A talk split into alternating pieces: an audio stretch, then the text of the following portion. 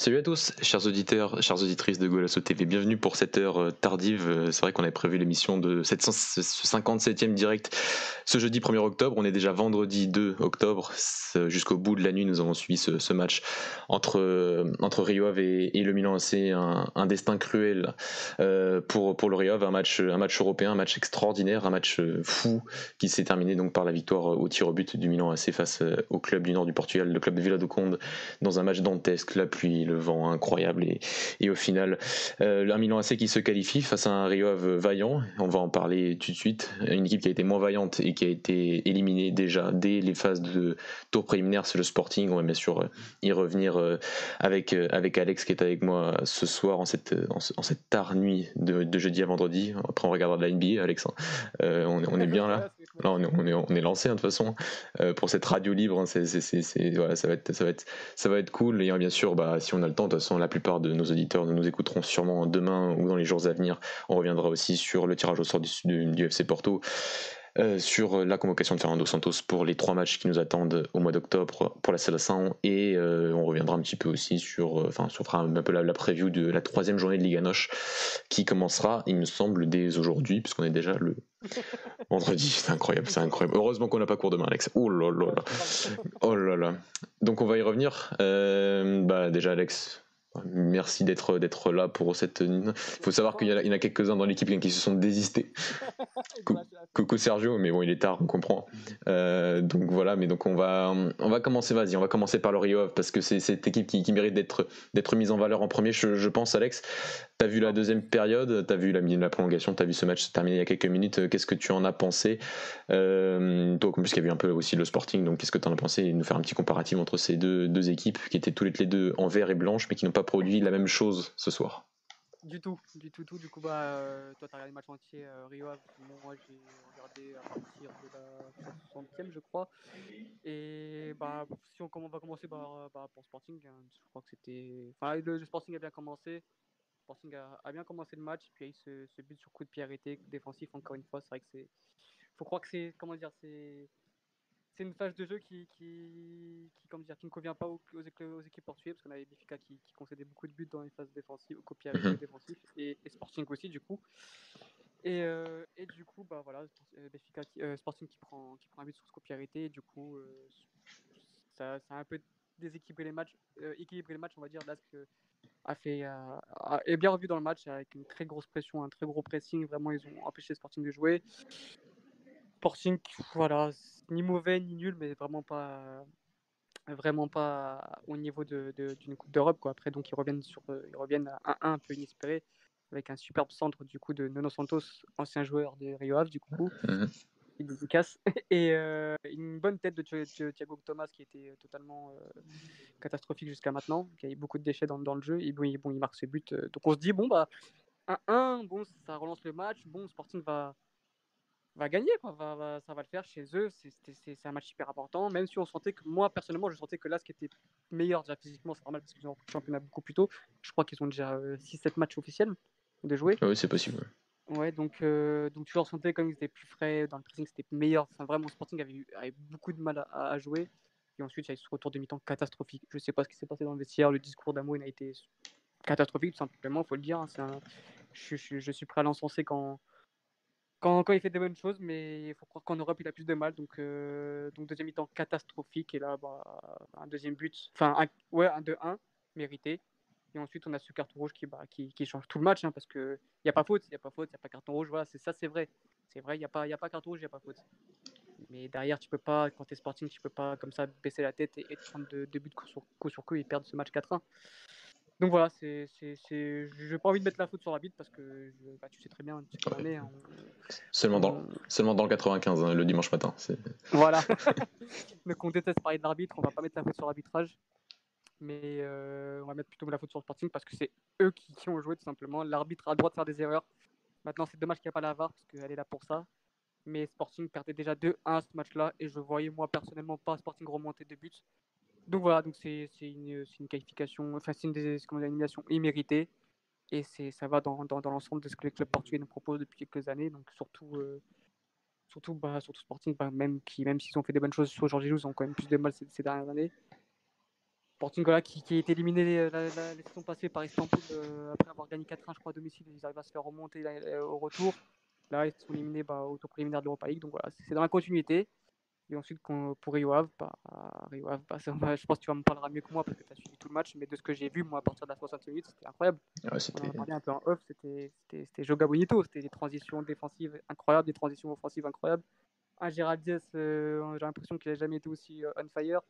Euh, des mecs comme Piazzon, je l'ai jamais vu comme ça. Philippe Augusto, enfin voilà, c'était je les ai vu jouer, je me dis, ouais, bon, bah, ça va être compliqué. Euh, en plus, il marque le 2-1. Enfin, non, il y avait 1-1, et puis après, il marque le 2-1. La prolongation, c'est quasiment pas inquiété. Tu te dis, bon, bah, ça, va, ça va passer, quoi. Ça va pas... Je sentais, moi, j'étais là, je dis, bon, j'ai stressé, mais c'était pas inquiétant, Milan Et puis, tu as ce coup du sort, cette main, je ne comprends pas pourquoi, comment il fait. Un réflexe, je pense, hein, c'est un truc. Euh, un réflexe. je le vois, ouais.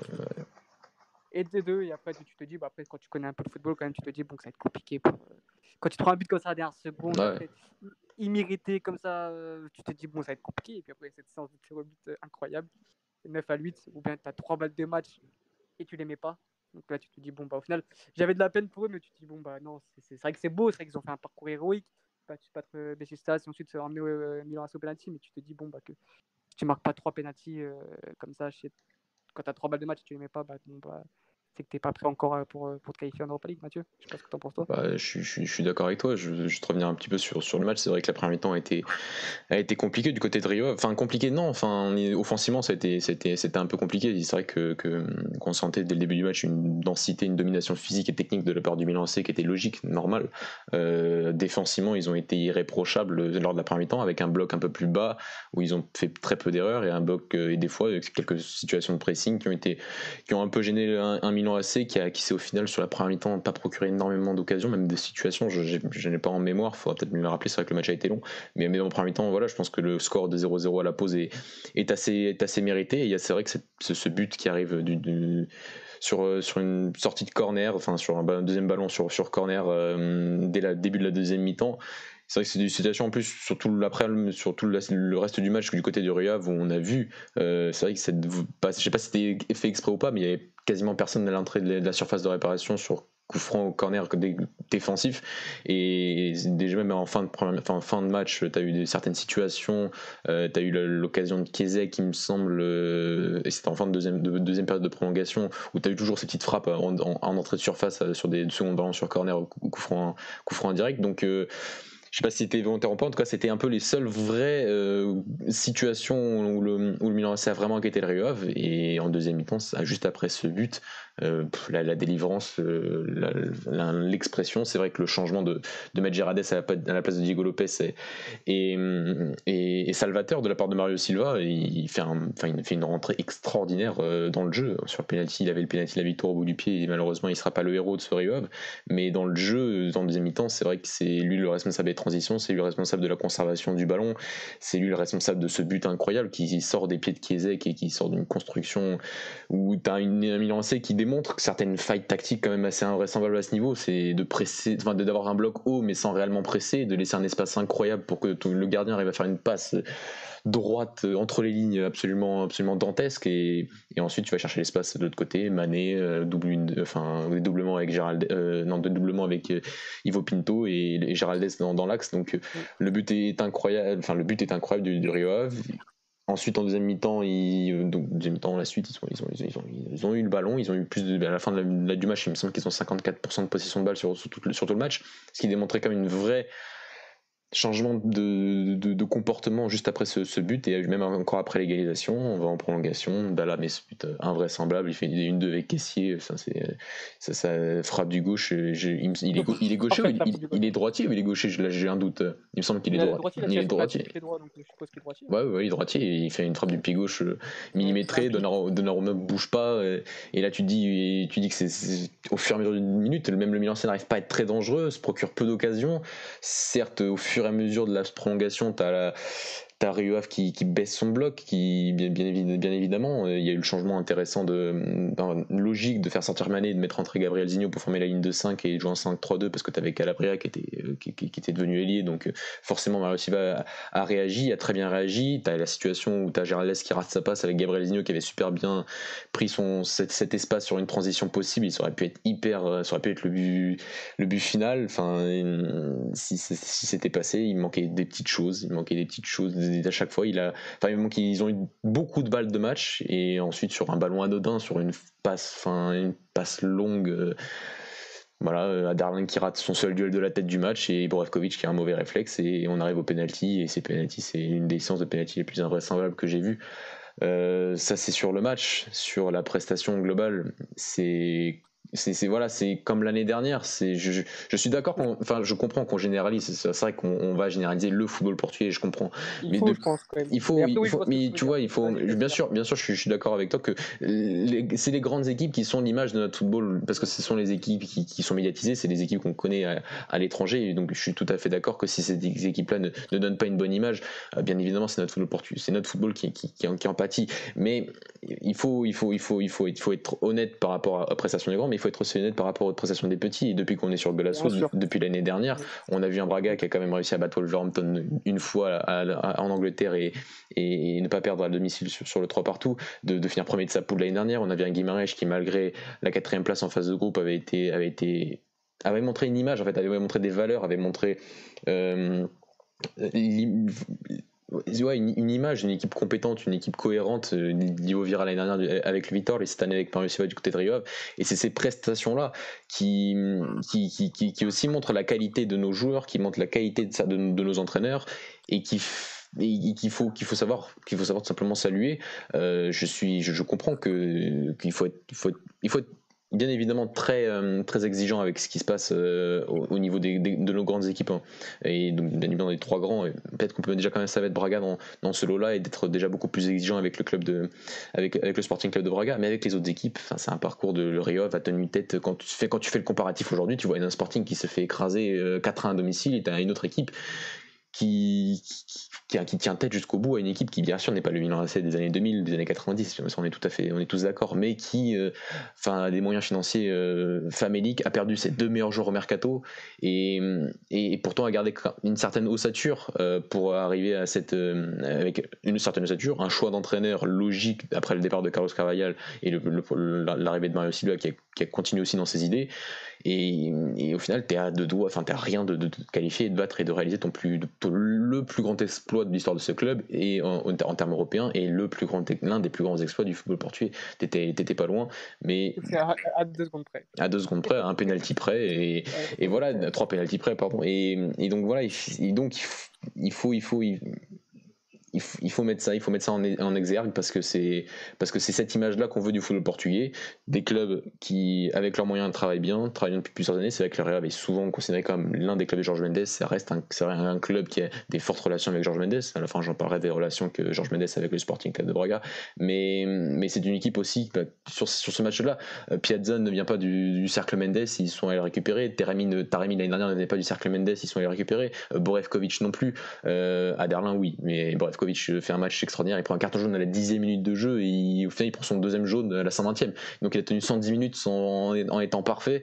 Euh, T'as plein de joueurs comme ça et cette équipe-là, elle s'est construite. Et comparé à il y a deux ans, et j'en avais parlé après le match à Sabachikta sur Twitter, c'est vrai qu'il y a deux ans, il s'était fait, après la saison de Miguel Cardozo, il s'était fait. Euh, il s'était fait piller euh, le coach plus euh, quasiment 80% de l'effectif. Des joueurs comme Borevkovic et Nicolas Yambor étaient de là, étaient de ce match-là face à Jagay Yenia euh, il y a deux ans et aujourd'hui ils sont, ils sont vraiment pas loin de se qualifier pour l'Europe. Le, le Riov méritait d'être, d'être, d'être en phase de groupe de l'Europa League. Ils ont porté haut les couleurs de notre football portugais et d'autres ont, ont, moins bien porté euh, ces, ces couleurs-là et, et c'est dommage. Et c'est dommage. Et, c'est révélateur de ce qui se passe dans le championnat aussi, hein, tout simplement. Ouais, c'est d'un rapprochement. Les locomotives, qui, qui, les locomotives qui, qui, qui, qui, sont, qui sont de moins en moins. Enfin, si on parle l'année dernière, on va pas, cette année on verra.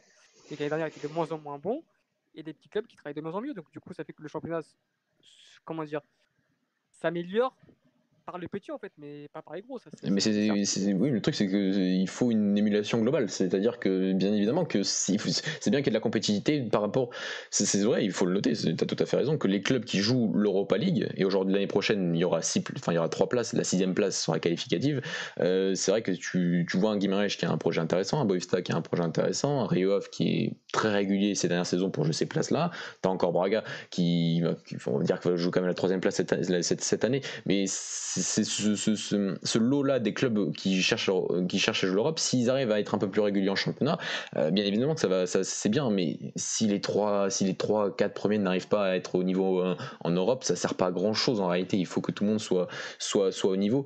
Et c'est dommage. En fait, ce, match-là aurait été, aurait été révélateur d'une, enfin, révélateur d'une équipe dans la même journée match tient tête à un, enfin, une grande équipe européenne, pas un cadre aujourd'hui, mais une grande équipe européenne qui est le Milan AC face à une autre euh, qui est censée être une de nos locomotives et qui se fait torpiller face à, face, face à Linz, qui est une belle équipe. Hein. En plus, le, Sporting les a affrontés en Europa League la saison dernière, si je me trompe pas. Euh, ça avait déjà aidé. Euh... Ah non, si c'était. Ah oui, non, mais déjà, effectivement, ils avaient montré le Voilà, euh... voilà. Déjà, déjà l'année dernière en phase de groupe, ils avaient montré, ils avaient déjà battu le Sporting, il me semble, en Autriche euh, la saison dernière, si je me trompe pas. Ouais, ouais, ouais, après, ils, voilà. été corrigés, je voilà. Donc, donc c'est un, voilà, c'est un adversaire qui était bien évidemment pris au sérieux. Je pense pas que le Sporting n'a pas pris, n'a pas pris l'adversaire au sérieux. Mais c'est comme avec le Béfica en, face, de, en de groupe de, face, face au POC on s'en fiche de la manière en réalité. C'est vrai que le Régov, bon, par rapport à la différence de moyens, euh, quand on voit une image aussi belle donnée, bon, bien sûr qu'il y, a la défaite et l'élimination, mais on gardera cette image d'une équipe qui a été vaillante. Mais pour les grands clubs, on s'en fiche de la manière. C'est des matchs qui valent 50 millions d'euros, qui valent le prestige ou le prestige européen de son club. Euh, on s'en fiche de la manière. Il faut, il faut gagner. C'est des matchs, c'est des matchs de début de saison qui sont très compliqués, certes, mais que quand tu es censé être des locomotives de ton championnat et du sixième championnat européen au coefficient UEFA, tu peux pas te permettre de, de, de, de, telles prestations euh, mentales et, tactiques sur, sur, sur, sur, entre, entre le Sporting et, même Béfica. Alors Béfica a la chance d'être repêché, pas le Sporting. On reparlera peut-être du coefficient à la fin, euh, du coefficient des conséquences que ça parce que on en parlait avec, euh, sur, sur le groupe tout à l'heure, mais le pire scénario est arrivé. on a failli avoir. On, aurait pu avoir le meilleur scénario si la logique avait été respectée du côté de l'Alvalade et un miracle et l'expo avait été tenu du côté de Rio, mais non. Et on va, on en parlera un petit peu après, mais mais voilà, si le Rio s'était qualifié, ça aurait été un beau symbole et c'était aussi une sorte de leçon d'humilité qui aurait été donnée à notre football un petit peu. Euh, j'extrapole un petit peu, mais quand je vois le, départ de Rumendi et que je vois le président et l'entraîneur parler de de Manchester City, qui n'est pas un grand club, quand même un moins grand club que Benfica euh, qui a juste du pouvoir financier. ok, on est d'accord, Benfica a deux Ligues des Champions, on est tous d'accord là-dessus. Un peu d'humilité. qui, qui a la communication Qui a la communication Surtout quand tu viens te faire. Quand tu viens. voilà, c'est juste ça. Un, un, peu d'humilité dans, dans, dans, dans, ces grands clubs. Et voilà, et je terminerai par euh, la une de la Bola euh, un soir de. Enfin, un matin de, de mars, quand Braga s'était fait éliminer face aux Rangers, c'est que parce qu'on devait jouer le mercredi et que le jeudi les trois grands jouaient. Sopra Grandes, ils étaient tous fait éliminer. Aujourd'hui, ils sont encore, encore un est, au tapis dès les tours préliminaires. Une bonne dose d'humilité pour ces trois-là, ça ne fera aucun mal, je, pense. Je pense, mais je pense que c'est tout le football portugais qui doit être, qui doit être comment dire, euh, plus humble, parce que même nos supporters, quand, on en a pas mal, que même aujourd'hui c'est quand même de moins en moins, mais dire comme quoi le championnat portugais euh, c'est plus fort que la Ligue 1, que le championnat portugais, euh, que c'est peut-être que, que, que c'est qu'on n'est pas moins comment dire que c'est le même niveau que quoi que la Ligue 1 moi ça me choque. Enfin à quel moment tu peux penser ça? C'est faux et, je pense que, que, se prendre des coups de comment dire des, revers comme ça chaque année ça va nous permettre de j'espère j'espère je le souhaite peut-être de nos de nos dirigeants de travailler mieux de réfléchir à pourquoi on n'y arrive plus comme ça en Europe depuis quelques années. Donc voilà pour tu le sais les centralisations des droits TV peut-être que ça, ça va accélérer les choses je sais pas. Peut-être que une meilleure gestion des trois gros et on espère que bah, encore cet énième échec, échec de, de, de, Sporting, de Benfica, et après bah, de Porto, on verra ce qu'ils font Ligue des Champions, mais que ça puisse faire avancer, avancer les choses plus rapidement. Donc voilà, donc en coefficient FA, faut, faut rappeler que, que c'est vrai que. On a 3 sur 5 du coup, on a donc on a 3 sur 5, donc euh, on va parler de notre concurrent direct, parce que la France n'est pas un concurrent direct hein, depuis 2-3 saisons, loin de là. La France se regarde plus haut, euh, nous on regarde la 5e, la, 6 place. Aujourd'hui c'est la Russie qui tient, donc pas, ça n'a pas été actualisé depuis. Donc il euh, faut savoir que certes, voilà, souvent on fait la confusion. Il y a beaucoup de clubs européens euh, russes, par exemple. Enfin, russes. Euh, cette année, il y a trois clubs russes en, Ligue des Champions et il n'y a plus qu'un, il y a qu'un club portugais. C'est vrai. Euh, donc en fait, quand tu te qualifies pour la Ligue des Champions, en fait, tu as déjà une prime de, une prime de points UEFA qui, sont, qui t'est donnée. C'est pour ça en fait que Benfica est souvent très haut dans les classements euh, de ces dernières années euh, des clubs portugais parce qu'il y a cette prime parce qu'ils sont en Ligue des Champions. Mais en fait, si tu enlèves juste les, la prime de Coef et que tu gardes que les clubs, enfin que les performances victoires, nulles, qualifications, ils sont toujours derrière Porto, Braga ces dernières années quoi. Donc donc c'est il y, a la prime et, et ensuite il y a surtout le fait d'avoir tous ces clubs ou quasiment tous ces clubs euh, possibles euh, en Europe. C'est-à-dire que cette année, le, Portugal. J'ai le, tableau sous moi, je te, coupe. Vas-y. On a donc 5 clubs français. Hein. Bon, c'est pas nos concurrents, mais c'est pas grave. Donc 5 clubs français qui se qualifient en Europe. On a Sur 6. Sur 6. 6 parce que Reims a perdu. 4 clubs autrichiens, 4 clubs hollandais, 4 clubs belges, 4 clubs russes, et enfin, tu as 3 clubs portugais, 3 clubs ukrainiens, 3 clubs grecs et 3 euh, clubs euh, de la République tchèque. Ah, voilà, ça, ça, montre, euh, voilà, en fait, on est en train de, on est en train de, d'être dans la même compétition. Ah, si on continue comme ça, c'est vrai que on, on, avait fait notre débat pendant le confinement et, je, disais avec Jordan que, que c'est vrai, c'est comment dire, c'était pas, euh, j'ai pas, pas dit qu'on était bien, loin de là, loin de là, mais je disais que c'était pas forcément alarmant parce qu'il fallait voir sur une mhm. plus longue durée en fait. Le truc, c'est que l'année dernière, ok, on fait 5 sur 5 grâce au parcours de Braga et de Riov et de Guimarães qui se qualifient donc en Ligue, en, Ligue Europa, mais l'année d'avant, mhm. on, avait déjà un 3 sur 5. On avait, on avait seulement Porto ah. Sporting après les défaites de Riov donc face ce club polonais et Braga face aux et cette année, on a de nouveau trois clubs sur 5. Et donc, c'est déjà sur vers l'année prochaine encore. C'est, on verra, mais les, Russes, les Russes s'approchent et on les avait un peu distancés. Et là, on, on, va se faire peut-être un peu courser. Et, et, c'est, ça, c'est là sur une période longue, sur 3, 4, 5 ans. Et l'UFA prend les 5 dernières années pour faire ses, ses classements. Donc, euh, prenons ces 5 dernières années l'UFA. Et là, sur les 3 dernières années, c'est pas bien. C'est bien sûr que là, ça commence à devenir très alarmant même. Euh, mais je, disais que oui, les, les Russes vont avoir leur 6, vont avoir 4 clubs sur 6 parce qu'ils ont perdu deux clubs en Ligue Europa comme nous, sauf que nous, on n'était pas censé perdre les deux. Et, le truc, c'est que comme nous, on a cinq clubs maximum, tous nos points après sont divisés par 5. Donc l'année dernière, on avait 5, mhm. clubs qui rapportaient des points divisés par 5, et l'année dernière, euh, par exemple, les Russes n'avaient que, il me semble, 3 clubs divisés par 6, ou 4 clubs divisés par 6, parce qu'ils avaient perdu beaucoup de clubs, parce que Braga avait éliminé le Spartak. Donc c'est ça qui avait fait la différence. Et dès l'élimination du Spartak en août face, par, par, Braga, on savait que logiquement, si à moins d'un cataclysme, le Portugal repasserait devant la Russie. Là, je sais pas, faudrait vérifier euh, par rapport euh, si euh, les projections feront que, que les clubs portugais euh, se feront dépasser une nouvelle fois par la Russie. Euh, après, ça dépend du parcours européen, non? Surtout. Après, ça, ça, ça, dépend ce que vont faire Porto, Benfica et, et, Braga. Oui, oui, mais le truc, c'est que tu diviseras toujours par, par, par 5. Et, Sauf que tu n'as que 3 clubs. Et eux, ils diviseront par 6 alors qu'ils ont 4 clubs. Donc, il euh, faut, faut, voir exactement qu'est-ce que qu'est-ce qu'est-ce qui est le mieux. En tout cas, voilà, c'est un petit point UEFA. C'est pas bien, c'est pas bon. L'année dernière, c'était très bien parce que, parce que Braga avait réussi à faire le, battre le Spartak et que Guimarães avait fait un parcours euh, ultra honorable, quasiment parfait, sans, sans stress euh, face à ces trois, ces trois qualifications. Là, voilà, on avait un, un Rio et surtout un Sporting qui avait que des matchs euh, pas de match aller-retour. Peut-être que ça a des avantages. Enfin, là, tu as pris 4 1 à domicile, donc euh, match retour, match par retour. Bon, voilà, c'est clair et net. Même, euh, donc, même de Rio, hein. Sur deux matchs, oui, sur deux matchs, bah, sur deux matchs, c'est possible. Après, il faut, voilà, faut, faut, aussi mettre le, tirage hyper difficile du Rio et ils se sont battus. Voilà, Beşiktaş, match, Beşiktaş à Istanbul. Ok, il n'y avait pas de supporters, mais à Istanbul, c'était déjà euh, un match, un match sur le papier très difficile. Ils ont réussi à s'en sortir au penalty. Et là, c'était vrai que c'était très compliqué. Encore une fois, face au Milan AC, ils auraient pu s'en sortir. Donc, donc voilà, mais voilà, je pense qu'on va finir sur, sur l'Europa League, Alex. Et, et, dire bravo au Riov, parce que malgré cette élimination, ils ont été exemplaires. Et, et euh, c'est bah, dur, c'est dur parce que vraiment, ils, méritaient de se qualifier. Bah ouais, ouais on, va, espérer comme un autre parcours enfin, un meilleur parcours bah, du coup bah, bah, pour les clubs qui restent. On va, ah, on va, on va attendre bah, pour revenir. Bah, on, va, on, va, parler du tirage, hein, tant qu'à faire. Bah. on va parler du tirage de Porto. Ouais, on va parler du tirage de Porto et on va attendre du coup demain le tirage au sort de, de Braga et de Benfica qui sont dans le, dans, le, chapeau, 1. Et donc voilà, donc, euh, on espère un bon tirage et que ces clubs-là aillent le plus loin possible en, en Europe, car de toute façon, euh, surtout Benfica a l'effectif pour aller le plus loin possible. Braga, on sait qu'il y a une belle histoire d'amour avec euh, l'Europa League. Et Porto, bon, euh, on va en parler tout de suite, du coup, euh, sont tombés dans une poule pas facile, mais pas difficile non plus, équilibrée comme ils ont l'habitude de tomber. Un Manchester City qui, qui fait figure de, de, grosse équipe, de favoris bien sûr. Et ensuite l'Olympiakos et Marseille qui, qui patron du coup avec Porto pour la deuxième place. voilà, donc je pense qu'on est tous unanimes pour ça, que voilà, Porto doit se qualifier Mais si, si, non, plutôt, Porto, ce ne sera pas un échec s'ils si, finissent troisième, voire mon dernier serait plus compliqué. Mais si Porto finit troisième, ce ne sera pas un échec. Mais maintenant, Porto, avec l'historique qu'ils ont et l'équipe qu'ils ont, doit forcément, je pense, viser la, deuxième place. Et même si ce sera compliqué contre le Piacos et Marseille, ouais, c'est un bon tirage, c'est un tirage équilibré mais c'est pas non plus un tirage hyper facile. Mathieu, je sais pas ce que tu en penses.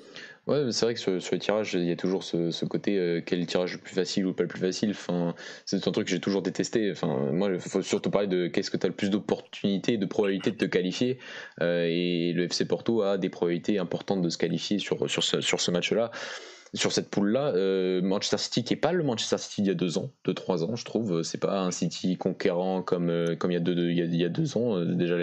Ça se voit un peu sur les matchs au Shakhtar parce que sur les trois dernières saisons ils affrontent toujours affronté le Shakhtar et sur les deux premières saisons ils étaient ils étaient c'était une équipe rouleau compresseur et, et l'année dernière déjà ils ont perdu des points à domicile face au Shakhtar en étant un peu plus un peu plus enfin avec quelques problèmes que Guardiola a du mal à quand même à rectifier ces dernières saisons hein. surtout sur la dernière saison des problèmes de de, transition défensive, de hauteur du bloc, de, coordination de la ligne défensive, de contrôle de la profondeur. Enfin, c'est pas le City, encore une fois, bah, ils ont perdu 5-2 face à, face à Leicester et tous, tous, ces problèmes n'ont pas été évoqués, mais il y en a quelques-uns qui ont quand même été bien, bien, bien visibles sur ce match face à Leicester.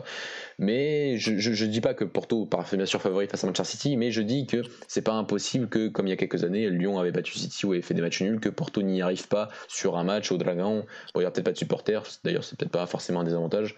Euh, d'arriver à gratter des points euh, face à City. C'est pas impossible. Après, bien sûr, euh, sur le papier, ça va surtout se jouer face à l'Olympiakos et face à, face à, face à Marseille. Marseille, on, verra. C'est vrai qu'il y, a y a beaucoup de, de, pas de, de, pessimisme autour des performances marseillaises depuis, depuis janvier. Et donc, on se dit que, que ce sera compliqué attention à la fibre de la Ligue des Champions qui, qui transcende n'importe quel joueur donc, et n'importe quelle équipe. Donc, faut faire attention à l'élévation du niveau collectif d'une équipe dans ce genre de compétition. Et ouais, le match compliqué, ce sera face à, enfin, les deux matchs compliqués aussi, ce sera face à l'Olympiakos, qui est une équipe qui, qui est très bien orienté. On a un peu parlé de, de, l'excellent travail de Pedro Martins euh, aussi en portugais. C'est une poule quand même qui va avoir trois entraîneurs portugais. C'est quand même hein, intéressant. Donc, euh, donc, donc voilà. Mais l'Olympiakos qui a, qui a démontré euh, déjà l'année dernière d'avoir fait une très belle phase de poule. Ils sont allés plutôt loin. Enfin, huitième de finale, il me semble, de, de, Ligue Europa face à Wolverhampton où ils avaient été, où ils avaient été très bons. enfin, ils avaient été plutôt bons et ils avaient, pas réussi à se qualifier au match retour en août dernier. C'est une équipe à prendre bien évidemment très très très au sérieux. Ils avaient mis Arsenal aussi en huitième de finale. Donc en de finale l'année dernière. Donc, euh, ouais, que des adversaires à prendre au sérieux, une poule équilibrée. Et c'est vrai que le FC Porto, ces dernières saisons, a, pas eu forcément la grosse équipe comme Manchester City dans sa poule, euh, mais elles sont eu des, groupes équilibrés. Il y a toujours, dans ces cas-là, quand même répondu présent et, et, et, arrivé quand même toujours à, finir premier ou deuxième de, sa poule. Je pense qu'il y a une année où ils finissent derrière Besiktas quand ils sont avec Monaco, et l'année d'après, ils finissent devant tout le monde, avec euh, Schalke et, et Galatasaray, et une autre équipe dans, dans leur poule. Donc, donc euh, optimiste et, et, ça aurait pu euh, être un, un, tirage avec euh, des équipes euh, plus compliquées, je trouve, en fonction de surtout en fonction du chapeau 3 parce que tu es tombé sur l'Olympiakos, ça va être un morceau difficile, mais bien évidemment, tu peux pas comparer à l'Inter, tu peux pas comparer à l'Atalanta, tu peux pas comparer même à la Lazio. Tu aurais pu tomber sur ces trois équipes italiennes, même le Shakhtar, bien sûr. Donc ça aurait pu être des un tirage avec plus compliqué. Donc euh, c'est, ça va être intéressant de, de, suivre le, le, FC Porto qui porte les espoirs du football portugais sur, euh, sur ses pôles en Ligue des Champions. Voilà, faut être exigeant, il faut au moins euh, demander une huitième de finale de, de, la Ligue des Champions pour, pour le FC Porto. Personnellement, après, moi j'ai toujours cette, ce match face à Leverkusen l'année dernière, enfin cette année en, en 16 de finale de Ligue Europa où Porto s'est quand même fait laminer à domicile face, face, face à Leverkusen, donc j'espérons que, que cette équipe-là s'est améliorée depuis.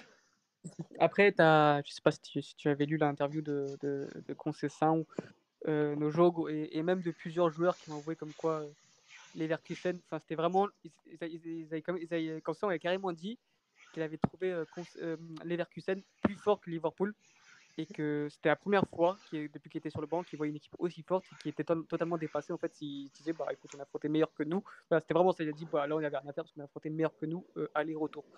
Donc, euh, donc voilà, je sais pas si tu vu. Non, non, je, je l'avais pas lu. Mais euh, c'est vrai que bon, l'année dernière, entre les Verkusen et Porto, il y avait peut-être trois classes d'écart. Et, après, euh, et les après dans une période où, où, Porto quand même était moins bien. C'est vrai. Donc là, Porto quand même, Porto a conservé quasiment. Bon, il reste encore une semaine de. ouais, il reste avec Alex. ils vont sûrement perdre télé, donc ça va être un, gros coup dur ça pour Porto. Mais bon, a quasiment gardé son, sa colonne vertébrale, à, ses meilleurs joueurs se sont plutôt bien renforcés avec des joueurs comme Taremi, comme Evan Nilsson. donc voilà, donc à voir. Porto, je pense que oui, je pense que Porto a, toutes les toutes les cartes en main pour, finir deuxième de, de des Champions et ensuite de, de, faire pourquoi pas un huitième, voire un quart si, si exploit est, possible. si, si, tirage plutôt, enfin à peu près égalité et à, peu près équitable, comme avec la comme avec la Roma il y, a, il y a deux saisons déjà, donc oui wait and see. Ça va être, ça va être intéressant. Enfin, ça va être intéressant à voir. Donc, euh... du coup, demain, le tirage, euh, le tirage pour l'Europa League, qui est à quelle heure déjà? 13h en France, midi au Portugal. Ouais. Ok, donc on va suivre ça très attentivement et, et, on a hâte que ça commence. On a hâte que ça commence parce que c'est vrai que ce sont des matchs qui, qui nous font vibrer, bah, comme ce soir, tout simplement. ouais. On, va... on, va... passer bah, à, à, à la liste de Santos de Santos. Bah, liste, euh, Mathieu, bah, excellente liste pour moi. C'est une, une très bonne liste dans ce qui se fait de, bah, dans la continuité de, de, de ce qu'on connaît de, de Fernando Santos. C'est cohérent.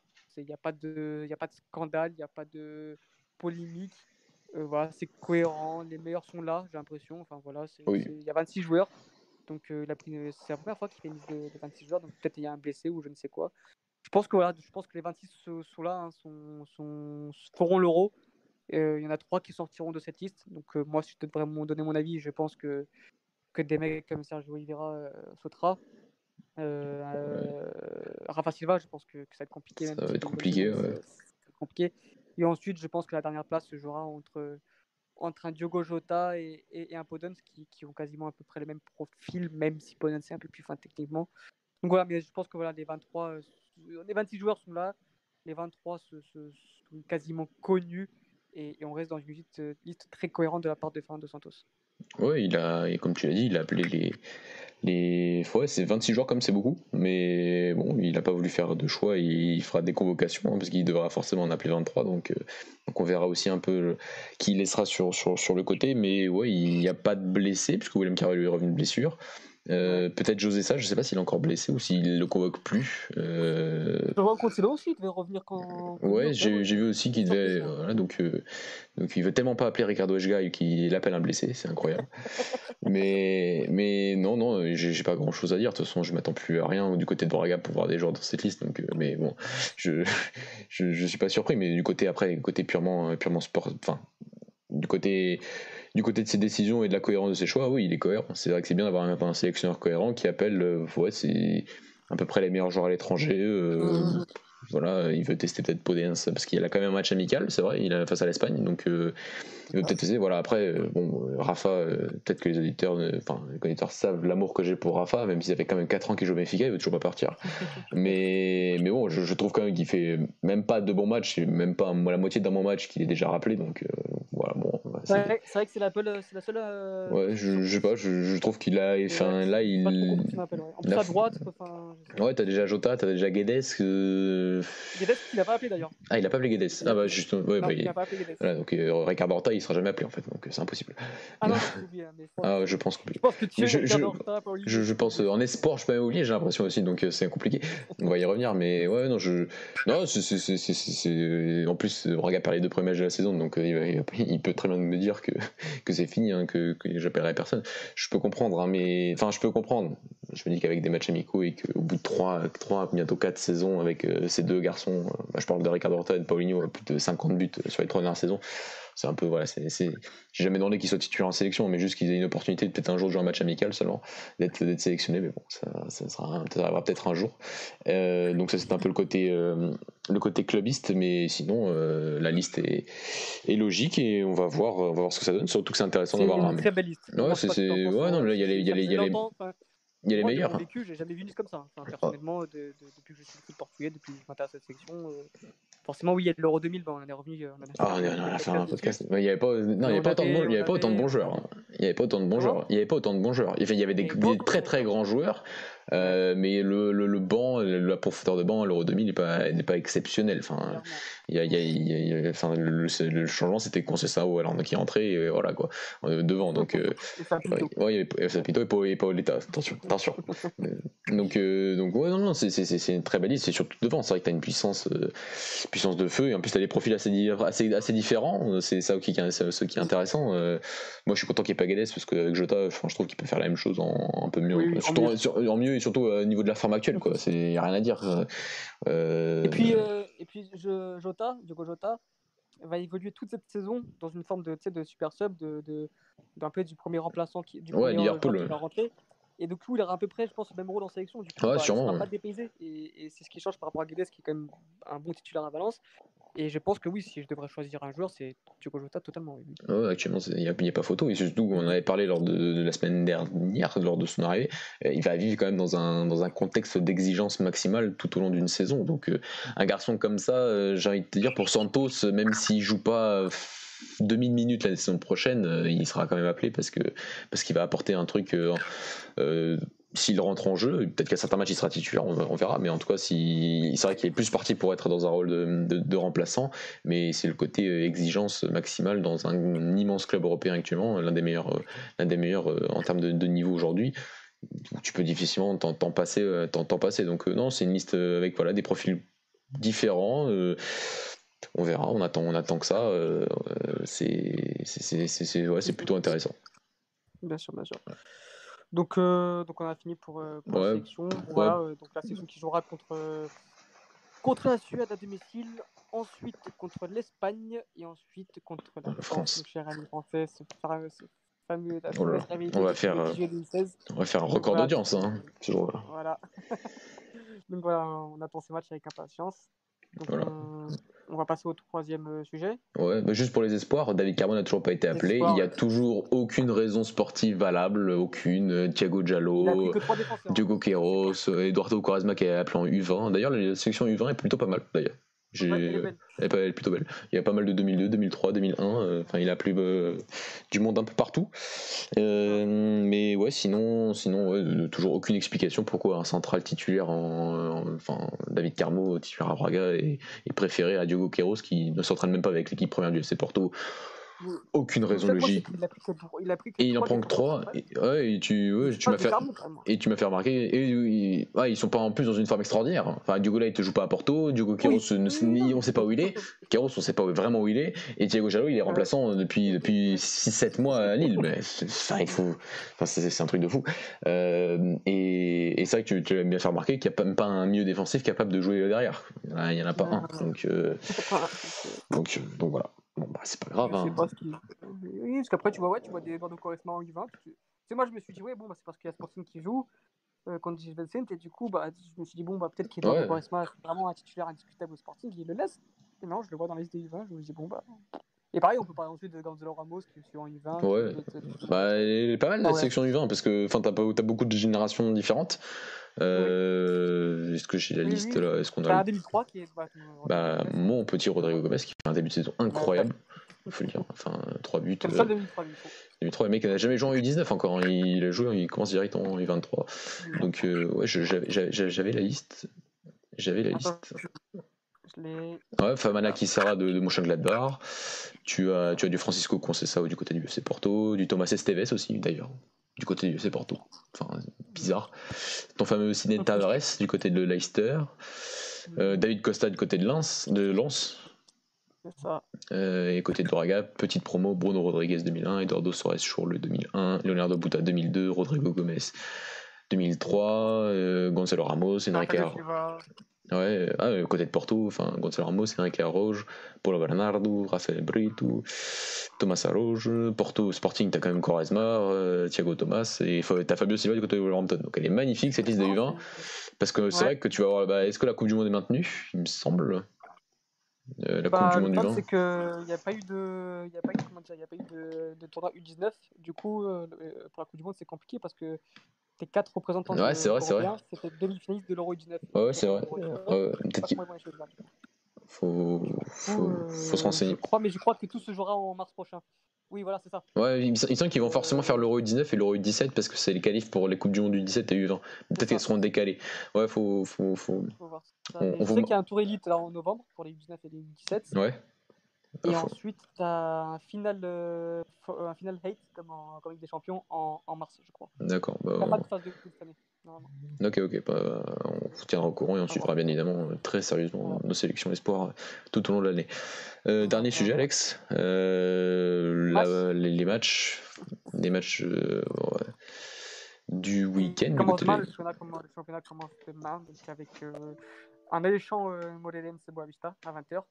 Un Boavista qui, qui avait fait une bonne entame contre, contre Porto et puis se sont totalement effondrés. Surtout un grand, grand Porto, il faut le souligner, quand c'est bon aussi. Un Porto qui a été excellent contre Boavista, donc victoire, euh, victoire 5-0. Euh, victoire 5-0. Oui, 5-0. Ouais. 5-0 donc ouais, contre, contre Boavista Porto. Mais Boavista qui n'avait pas, n'avait pas démérité, qui avait fait surtout une bonne première page avec des bonnes phases de jeu. Donc, euh, toi, je sais pas ce que tu en pensé. Euh, J'avais vu que la, la, première mi-temps, c'est vrai que ça avait fini à 0-0. On sortait quand même un Porto un peu au-dessus. Euh, il y a l'occasion d'Oribe qui arrive en, fin de, en début de première période. mais on a, enfin, on a surtout vu un Boavista qui n'a absolument pas présenté ce, qui présente, que, ce que Boavista présentait ces dernières saisons lors du derby, c'est-à-dire une équipe hyper basse. Et, et Boavista, bon, Boavista ne marque toujours pas au FC Porto depuis, je crois, 3-4 saisons. mais en tout cas, ils, ont, ils avaient plus de chances de marquer samedi dernier que, que, sur les dernières prestations euh, en championnat avec, euh, avec les derniers entraîneurs choisis. Donc, euh, donc voilà, mais ouais, pas forcément hacké du côté de Boavista. Enfin, c'est une équipe qui a vraiment changé quand même beaucoup, beaucoup, beaucoup de joueurs de l'effectif. On a parlé, c'est le projet racheté par. C'est arrivé quand même. Hein. Ouais, il y avait 16 arrivés, ouais, donc il y avait comme, ouais. il me semble, 8 joueurs. Enfin, lors du premier match, il y avait 8 joueurs ou 8 ou 9 joueurs nouveaux. Ouais. il me semble qu'il y avait Gustavo Sauer et et Youssoufa, et donc euh, il y avait que ces deux-là qui étaient l'effectif de la semaine dernière et qui étaient titulaires face au national euh, euh, la semaine, il y, a, deux week-ends de ça, donc. Euh, donc, donc, ouais, donc pas, pas inquiet. Surtout que là, c'est plus voir sur la progression, sur la continuité et voir comment cette équipe progresse du côté de, du côté de Boavista et du côté de Vasco Seabra. C'est vrai que le match à Porto, qui est un Porto qui, bah, qui a quand même bien commencé sa saison, euh, c'était pas, c'était pas un cadeau pour une deuxième journée, mais j'ai l'impression qu'il faut plus oublier ce match et se concentrer sur un, sur un match. C'est vrai qu'aujourd'hui, enfin aujourd'hui, puisqu'on enregistre vendredi, intéressant face à Moléliens, euh, parce que qui, a, qui, qui, est une équipe qui, qui, pour moi est à suivre cette saison du côté de la, du côté de la Liga Noche. On a un petit aparté, on a, on a un auditeur, Angel Coresma, qui nous dit c'est pas l'année de nos clubs, mais c'est l'année de nos sélections. Bah, pourquoi pas, mais, que... faut, faut, faut, le dire aussi, bah, si on peut faire une parenthèse, c'est vrai que quand tu vois que l'année de sélection, c'est surtout l'année, enfin on prend toutes les sélections, mais c'est l'année de la formation. C'est ça le truc, c'est que c'est qu'on, on, on, enfin c'est pas qu'on critique, on parle souvent des problèmes et il y en a tellement aussi que c'est on en parle, on en parle tellement. Mais il y a un truc qui quand même fonctionne extrêmement bien du côté du Portugal, c'est la formation et ça on peut pas le nier. Et il y a plein d'indicateurs qui le démontrent, les prestations de sélection euh, dans les compétitions de jeunes, la sélection en elle-même qui a de plus en plus de joueurs euh, de, de, de, de, haut niveau. Euh, enfin, nous on est quand même de la génération qui avait Hugo Almeida et Darpo Siga devant pendant des années, hein, pendant des années. Bon après, je veux dire, bah, actuellement. Quand tu compares euh, 2014 et 2020, c'est bah oui, c'est une grosse grosse différence de qualité, bien évidemment. Donc c'est bien sûr ça. Se, la, les, la... Clubs dont, les, clubs dont nous jouons, dont joue c'est aujourd'hui tu as T'as quasiment un 11 type qui joue que dans des grands clubs. Ouais, oui, bien sûr. C'est un truc qui était, qui, était, qui, était, qui était flagrant en, 2000, en 2014, par exemple. C'était avec Pepe et Contrao. T'avais encore Nani, t'avais Ronaldo et c'était tout. Et le reste, ouais. c'était vraiment du club de, de, vraiment de, de, de seconde zone. Aujourd'hui, c'est plus du tout le cas. Euh, on peut encore mieux faire, je pense, au niveau de, de trucs, parce que c'est vraiment très important que les, nos, nos, joueurs aient dans les grands clubs, parce que voilà, comme on répète avec Jota, c'est le niveau d'exigence qui est, qui, est, qui est incroyable, et que même parfois, si tu réussis pas forcément, bon, t'as as quand même cette exigence et tu peux quand même apporter à la sélection. Et voilà. Et donc, ouais, donc ouais, t'as le côté. Enfin, Santos nous dit euh, que oui. Euh que ça joue au Portugal, c'est la même chose de jouer en Europe. On sait que c'est faux. Que non, on sait que c'est. Bien, le niveau d'exigence, c'est différent. Bien sûr, le niveau d'exigence différent. Après, voilà, il ne faut pas le côté. Enfin, le côté dénigrement en disant voilà, on a quand même gagné un euro avec un milieu de terrain qui joue 100% au Portugal. Donc ça c'est dire c'est qu'il faut un juste milieu dans l'analyse. Mais voilà, il y a donc ce côté-là, il y a le côté les prix des transferts des jeunes joueurs sortis des clubs portugais. 40 millions d'euros pour Fabio Silva, 20 millions d'euros pour Vitinha, 68 millions d'euros pour Bendish. Euh, Florentino, bon, on verra s'il part l'année prochaine, mais il partira peut-être pour, des, pour aussi des sommes, importantes. C'est aussi c'est le côté des départs de notre championnat vers les grands clubs, enfin vers les grands championnats plutôt, à des sommes aussi extravagantes qui sont généralement des victoires de la formation et pas forcément des victoires des équipes professionnelles, surtout dans le cas de Fabio Silva et de, et de Vitinha. Voilà, petite parenthèse sur, sur la sélection. J'espère qu'on a répondu à. Oui, oui, je pense qu'on, pense qu'on on a bien répondu à, à, son, à sa petite, comment dire, euh, pas question, mais euh, intervention. Euh, et ensuite, on a un match à 22h15.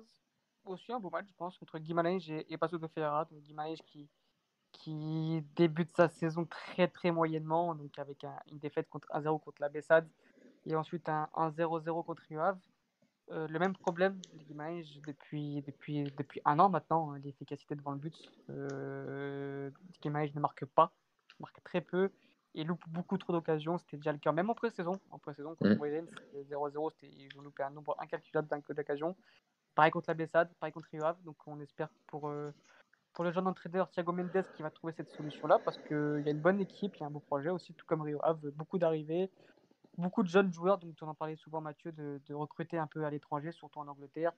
Des joueurs qui, que, les recruteurs ou le scouting de, de sont allés chercher dans des, dans des gros clubs anglais, mais des, comment dire, des, joueurs de, second couteau, des joueurs qui, qui, jouaient peu ou pas du tout, et du coup ils sont partis chercher ces joueurs-là.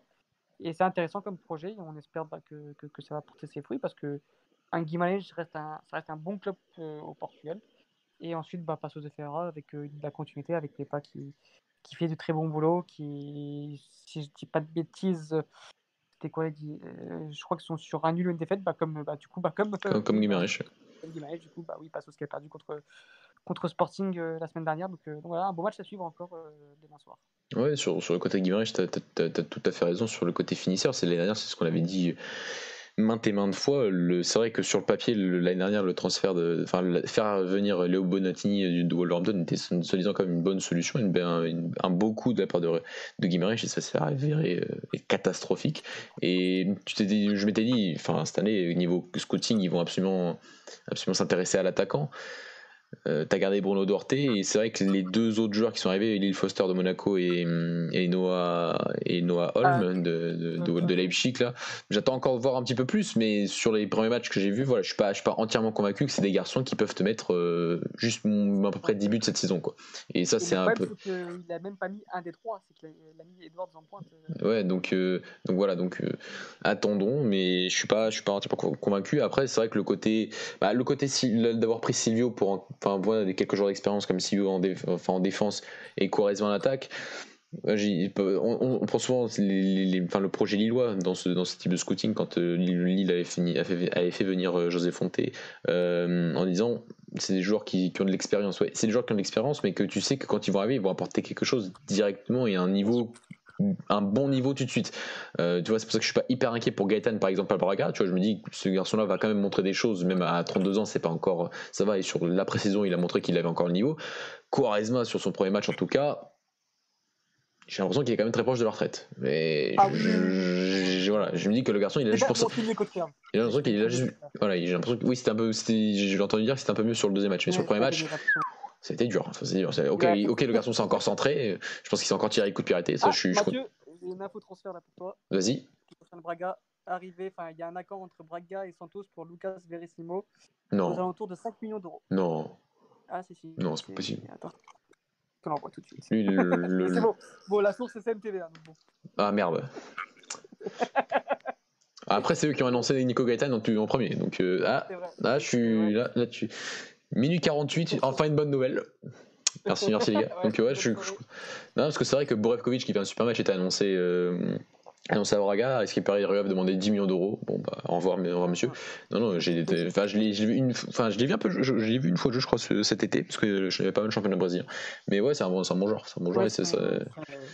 Donc, euh, donc ouais, 5 millions d'euros, c'est un bon transfert. Donc, euh, ouais, on, attend, attendons. Euh, pourquoi pas, euh, de euh, David Carmo et, et... Bruno Viana. Et Bruno Viana. Ouais, ouais, c'est pas mal. C'est pas mal. bon, bon, si ça se confirme, en tout cas, bonne recrue. Euh, voilà. Donc, euh, est-ce qu'on va. Passos, Ah ouais, c'est sur donc voilà, j'attends, j'attends de voir. Euh, mais on aura le temps de reparler du projet de, de Guimarães, qui, qui, est un projet intéressant, mais qui a, pour moi, quelques petites failles, je, trouve, euh, quelques trucs, mais on, en parlera, je pense, un autre. Ouais, beaucoup de jeunes. Et c'est le côté, enfin, c'est le côté entraîneur. Enfin, Enfin, j'aime beaucoup. Enfin, j'adorais le joueur, j'adore la personne, Thiago Mendes, même s'il a rejoint Guimarães quand même. Hein. Enfin, c'est quand même un qui a quand même dit en 2010 hein, qu'il espérait de tout son cœur que Braga soit champion. Donc, euh, donc voilà, même si je n'en veux pas. Et pour moi, un jour, il pourra rentrer les Braga, c'est pas un problème. Enfin, on te propose une opportunité pareille, tu dis pas non, bien sûr. Euh, mais même si je trouve que le, comment il a fait pour gagner, pour obtenir ses diplômes, ça c'est un truc incroyable, mais ah, on en parlera un autre jour. C'est un autre débat. Euh, mais, mais voilà, je trouve que c'est un frère. Enfin, on parle beaucoup dans un frère. je crois qu'il il est un peu plus vieux que, que Louis Frey, par exemple, du côté national. Mais Louis Frey, ça fait 14, enfin 12 ou 14 ans qu'il entraîne, qu'il entraîne. Pas, pas forcément niveau, mais qu'il entraîne. Thiago Mendes, il a, il, a, il a jamais entraîné. Il a été tout le temps adjoint, parfois pas premier adjoint du tout du côté de l'Atlético. Donc il y a une expérience aussi à voir c'est beaucoup de jeunes à la fois chez les joueurs, à la fois chez le staff. Donc euh, attendons de voir. Je, j'espère juste que Guimaraes ne finira pas devant Braga, mais en tout cas sur le côté projet scouting, c'est un truc qui m'intéresse et, on en aura le temps d'en parler plus tard. Donc pour les matchs du samedi, on a Santa Clara, Gilles Vicente qui bon. Bah, regardez, regardez, regardez, si vous voulez. Hein. Ouais, on, Est où, on est où voilà, si vous avez on verra. de votre samedi à 17h. Ah, surtout, quand, surtout, surtout qu'à 17h30, t'as Leeds Manchester City, donc euh, bon, désolé. Hein.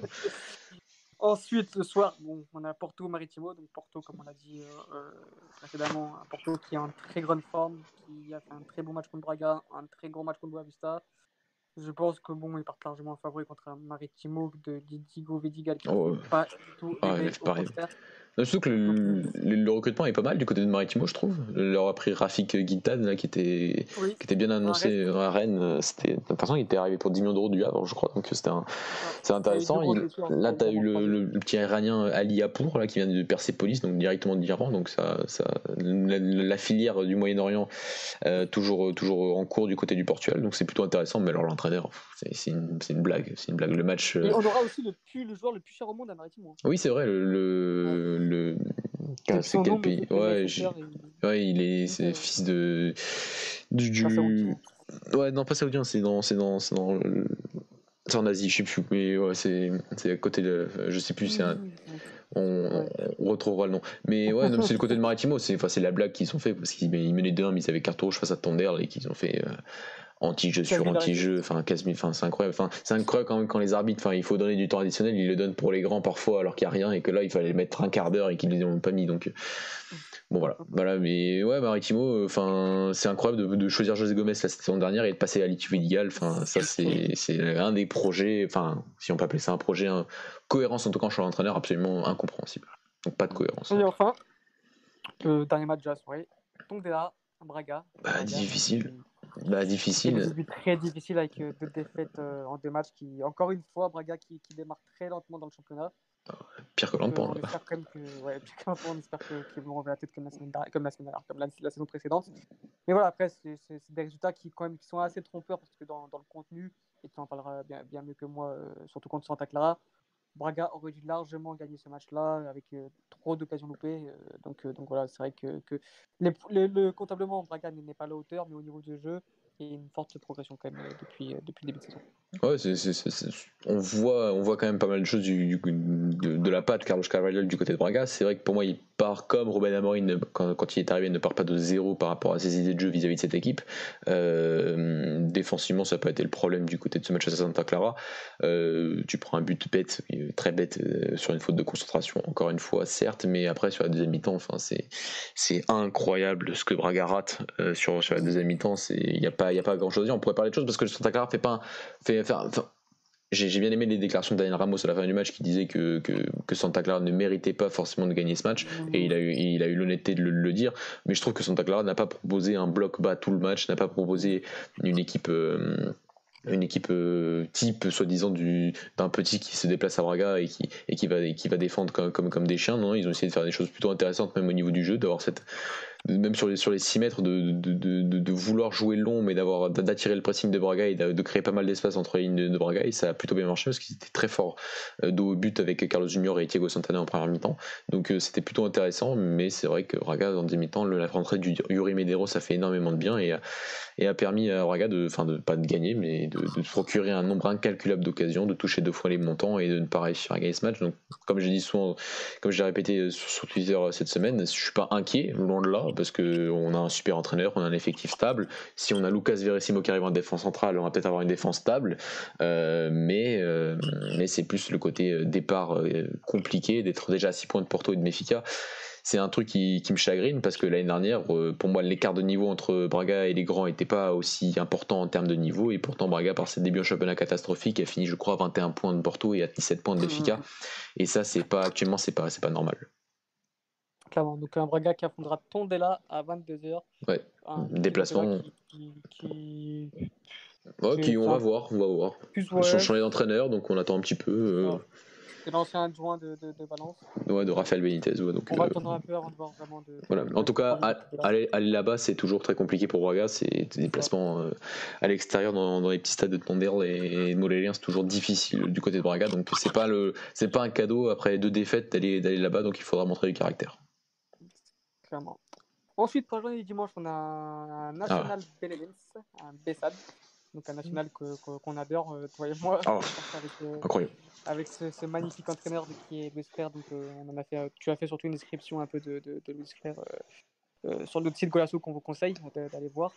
Donc voilà, le national qui, fait un bon début de saison après un, 3-3 fabuleux contre, contre Boavista. National qui est parti gagner contre, contre, contre Valence, voilà, 1-0 la balle extérieure. Donc, avec, donc voilà, c'était mérité. le national était largement au-dessus de, c'était un combat de promu et, et, National a, très bien remporté ce match-là de façon très, très cohérente. Et enfin, bah, contre le Bessad, qui est tout le contraire au niveau du jeu, donc euh, un jeu plus stéréotypé, plus défensif. Donc ça va être une position de style euh, assez agréable à voir, mm. je pense, avec, je pense, quand même euh, un, un, national qui part quand même plus, large, plus, plus favori, et du moins dans le style de jeu. On espère voir un national qui, qui gagnera ce match-là, Mathieu. Ah oui, on va être pour. Enfin, pas par respect. Enfin, on, parle d'un club qui n'a pas de supporters, donc bon, c'est pas, pas par respect, c'est pas grave. Non, non, euh, cette année, on, enfin, supporter, c'est un grand mot, mais en tout cas, oui, suivre de très, très attentivement les performances du national. national c'est vrai que même dans le brouillard, on va quand même réussir à les suivre. C'est vrai que c'est pas une équipe, c'est sur, la dernière décennie qui faisait rêver, loin de là. Donc, euh, importance de prendre un coach qui fait que tu regardes, que tu regardes les joueurs, que tu regardes ce qui se passe sur le terrain.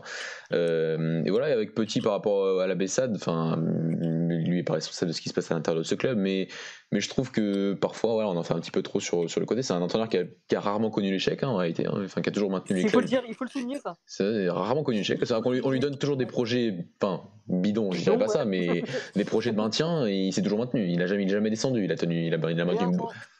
C'est vrai que c'est pas forcément beau, c'est vrai que ces équipes. Non, mais c'est des équipes qui, en tout cas, dans les, dans les phases de jeu, ouais, un peu transition défensive, transition offensive et, organisation défensive, ouais, c'est des équipes qui sont toujours, souvent très cohérentes, qui permettent de gagner. Même son, son, son en 2006 17-18 avant l'arrivée des Ovira, euh, il prend l'équipe en cours, il les maintient hyper rapidement et c'était pas dégueu à voir. Enfin, c'était pas extraordinaire bien sûr, mais c'était cohérent.